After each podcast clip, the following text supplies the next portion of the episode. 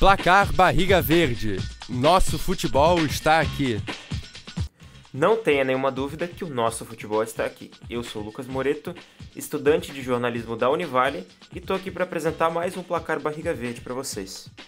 Sem mais delongas, gostaria de parabenizar o Criciúma, que foi campeão do Campeonato Catarinense Série B de 2022. O jogo do título foi na última quarta, dia 21, às 8 horas da noite, contra o Atlético Catarinense. 1 a 0 para o Criciúma dentro do Heriberto Wilson. Falando um pouco de jogo, o Tigre dominou as ações no primeiro tempo, porém pecava muito nos passes finais.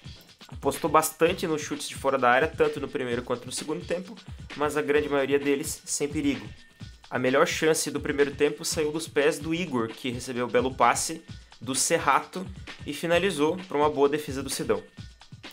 Quem marcou o gol do título foi o Ryan, aos 12 do segundo tempo, com um desvio após uma cobrança de falta. O Criciúma seguiu levando perigo no segundo tempo em cruzamentos, até porque o jogo estava bastante fechado é, no jogo por dentro, né? não teve muita bola no chão, mas seguiu dando trabalho para o goleiro do Atlético.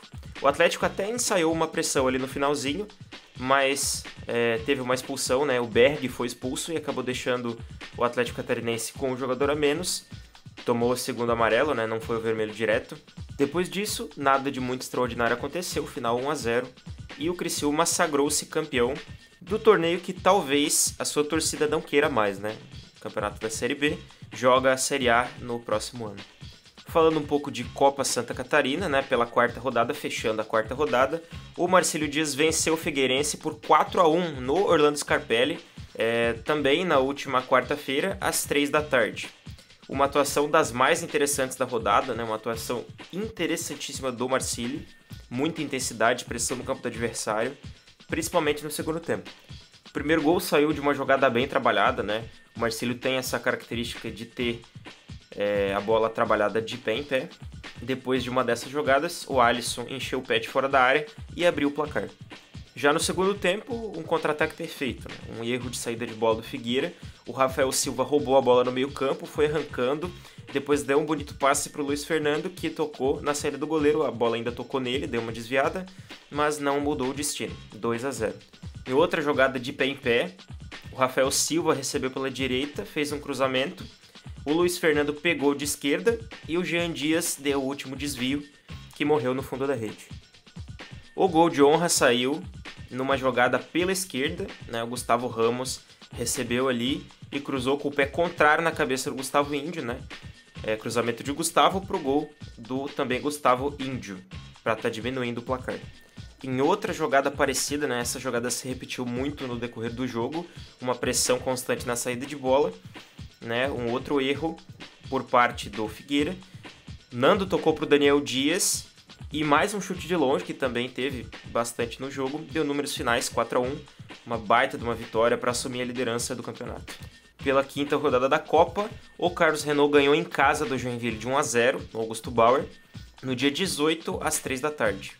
Após um empate meio decepcionante contra o Nação, o Jack perdeu a invencibilidade no campeonato. Um jogo que foi de propostas bem definidas, né? O Joinville, que tinha, apesar dos desfalques, um pouco mais de qualidade para trocar a bola, tentou impor esse volume de jogo, né? Com tendo a bola no pé.